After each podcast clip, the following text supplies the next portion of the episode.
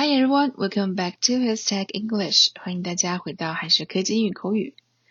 相信呢，大家都坐过飞机。那么在机场上，T one、T two、T three 这里的 T 代表着什么呢？这里的 T 呢，其实是对应英语中的 terminal，terminal 表示航站楼的意思。那由于客流量不断的增多，原来的航站楼已经不能再满足需求了，所以呢，就有了新的 T two、T three 新的航站楼。terminal 航站楼的意思。For example, your flight to Perth will leave from Terminal 4. You are not allowed in the terminal without a ticket. 你没有票呢，是进不了航站楼的。那么 terminal 除了航站楼的意思呢，我们在地铁当中也会听到这个词，但是在地铁里呢，terminal 就不是表示航站楼的意思了，它表示最后一站的意思。For example, ladies and gentlemen. The terminal station of this train is Panyu Square. The terminal stop for this line is Boston. 那终点站除了 terminal，我们还可以用一个词表示它是 destination。destination。The destination of this train is 嘉禾望岗。本次列车的终点站为嘉禾望岗。We traveled through three states before reached our Final destination, final destination，终点站，最后一站。那么 terminal 有终点站、终点的意思，我们也可以把它理解为，哎，末端、极限的意思。比如说，我最享受的就是熟悉系统之后，我几乎都不需要用到终端。One major player in my favor was that I hardly had to use the terminal as I got used to the system. 同时呢 terminal 也有不治之症与不治之症相关的含义呢就是指病状已经到达了晚期无可救药已经无法再挽回了。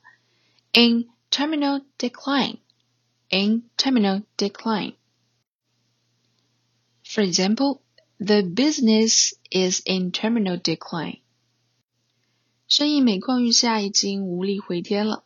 接下来呢我们来学习一些关于坐飞机会用到的一些英语短语 First one, check in.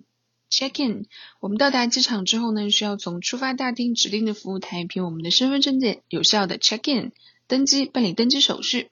Passengers are requested to check in two hours before the flight. 我们要在两小时前办理登机手续。The airline apologized for long delays at check-in today.